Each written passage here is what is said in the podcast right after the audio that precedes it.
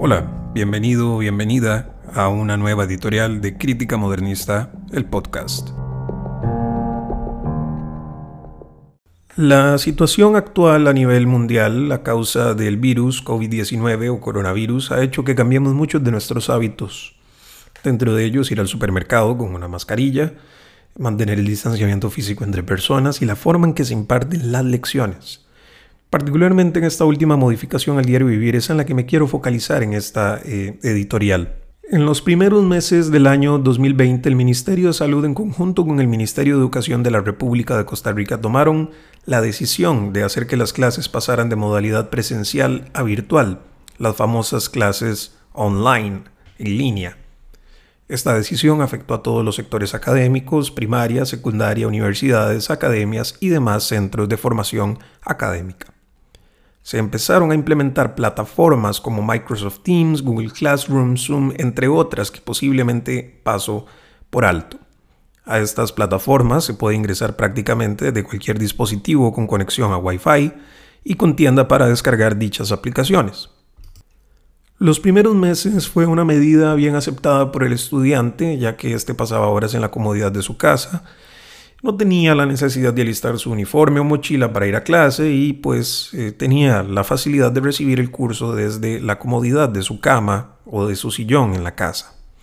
Sin embargo, a pesar de las comodidades, con el tiempo los estudiantes empezaron a manifestar o incluso una campaña, entre grandes comillas, para bajar la plataforma de Microsoft Teams de la App Store en iOS y todo el ecosistema de Apple como ya podemos saber, el resultado fue infructuoso, dejando solamente comentarios negativos sobre la aplicación, sin un fundamento del por qué había que dar de baja dicha aplicación. El día de hoy me encontraba leyendo un diario, larepublica.net, y un encabezado me llamó la atención. Decía textualmente, conozca el lado negativo de las clases virtuales. En dicho artículo se habla, entre otras cosas, del ciberbullying, de la escasez de recursos económicos por parte de algunos estudiantes y cómo esto dificulta su acceso a una computadora para poder recibir sus clases. Pero particularmente lo que me enganchó a esta noticia es el párrafo en el que se decía textualmente que el máximo de horas recomendadas para niños de entre 6 y jóvenes de 18 años frente a una pantalla es de 2 horas, según los estudios presentados por la Academia Americana de Psiquiatría la Sociedad Canadiense de Pediatría. Así que me tomé la libertad de buscar otras fuentes. ¿Cuánto suele pasar un adolescente promedio enfrente de una pantalla? Y encontré un estudio del Common Sense Media, que es una organización sin fines de lucro buscando incentivar a los padres a regular el uso de dispositivos tecnológicos por parte de sus hijos, y el informe revela que pueden llegar a invertir hasta nueve horas excluyendo de ellas las horas de tareas escolares. Y el estudio también indica que eh, los niños de entre 8 y 12 años invierten cerca de 6 horas. Un reporte elaborado por eMarketer indicó que solo en los Estados Unidos de Norteamérica, a causa de la pandemia que estamos viviendo, iba a haber un incremento del 8.8% a lo largo de 2020 en el uso de redes sociales. Global Web Index, por su parte, formuló un esquema en el que indica que estos usuarios, de estos usuarios, un 54% corresponden a la llamada generación Z, es decir, los nacidos después de 1998 o 1999 según diversas fuentes.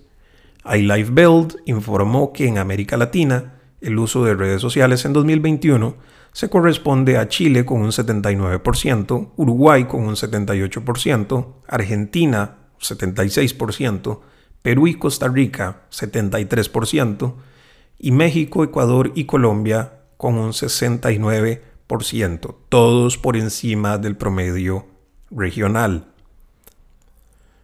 El estudio realizado por iLife Build además recoge datos de la ONU bastante preocupantes. Indica el estudio que de acuerdo con los datos de la División Poblacional de Naciones Unidas, la expectativa de vida promedio en el mundo es de 73.2 años. Esto significa que si una persona abre un perfil en redes sociales a los 13 años, pasará 60.2 años de su vida utilizando este servicio de plataformas. Si a esto lo multiplicamos por los 365 días que tiene un año, la persona promedio vive 21.973 días. Y si cada uno de estos días se utilizan redes sociales por 2 horas y 30 minutos, daría un total de 3.273.977 minutos.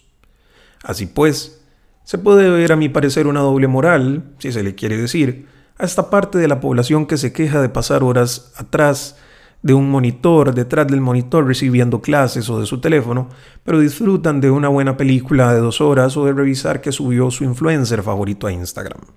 Creo que el problema está enfocado en que el contenido que se consume, la gran mayoría del contenido es basura, simplemente para pasar el rato.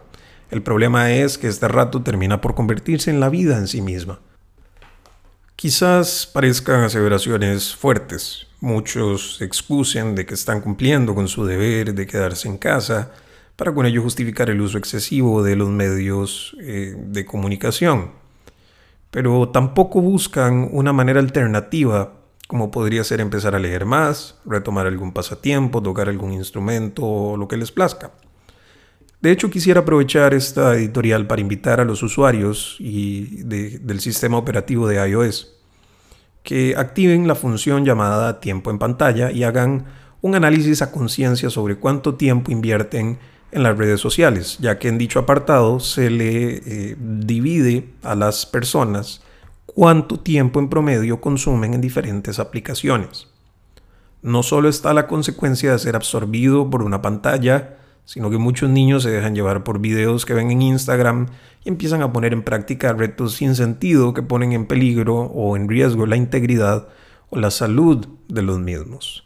Vivimos en una época donde claramente las redes sociales son un gran medio de comunicación y facilitan el acceso a la información. Estamos en una nueva digitalización, en una era totalmente virtual y es comprensible que en pleno 2021 sea más sencillo utilizar un teléfono móvil para poder acceder a todos nuestros eh, dilemas existenciales o nuestros datos personales, poder abarcar dudas. Para nadie es un secreto que la tecnología llegó para quedarse y para mejorar el sistema e incluso para facilitar trámites burocráticos a los cuales antes se tenía que esperar horas para poder acceder. No es ningún secreto que las entidades bancarias han adaptado esto y ahora es mucho más sencillo consultar cuál es el saldo pignorado en nuestras cuentas bancarias y ya no hace falta tener que ir hasta el banco más cercano, realizar la fila y solicitar un estado de cuenta. Pero también hay que ver la doble moral que existe al respecto. Hay que hacer una introspección, no quejarnos de tener la facilidad de recibir la clase desde la comodidad de nuestra casa, porque esto facilita también el acceso a muchas personas que no tienen la oportunidad de estudiar por cuestiones de tiempo, por cuestiones de trabajo o cualquiera que sea la razón. Las clases virtuales facilitan el acceso a la educación para muchas personas. Si bien es cierto, puede que haya una sobrecarga en cuanto a las cuestiones correspondientes a las tareas que asignen los profesores, a los trabajos de investigación, entre otras, pues por otro lado, se puede buscar la forma correcta de equilibrar el uso de nuestro tiempo en redes sociales para así abarcar mejor nuestro tiempo con temas también académicos. Recordemos que esto no es simplemente una editorial para descargar una ira en contra de un sector específico, sino más bien buscar incentivar a las personas a que realicen actividades diversas, a que practiquen un deporte, a que salgan de sus casas, respetando las medidas de sanidad que establezca cada país. No obstante, no es imposible, es algo totalmente cumplible, es algo totalmente alcanzable, no es algo que esté distópico, no es tampoco algo que, que diste de la realidad, es algo que se puede alcanzar, pero depende de cada uno de nosotros adaptarnos a esta nueva normalidad y a esta facilidad que nos brinda la tecnología hoy en día.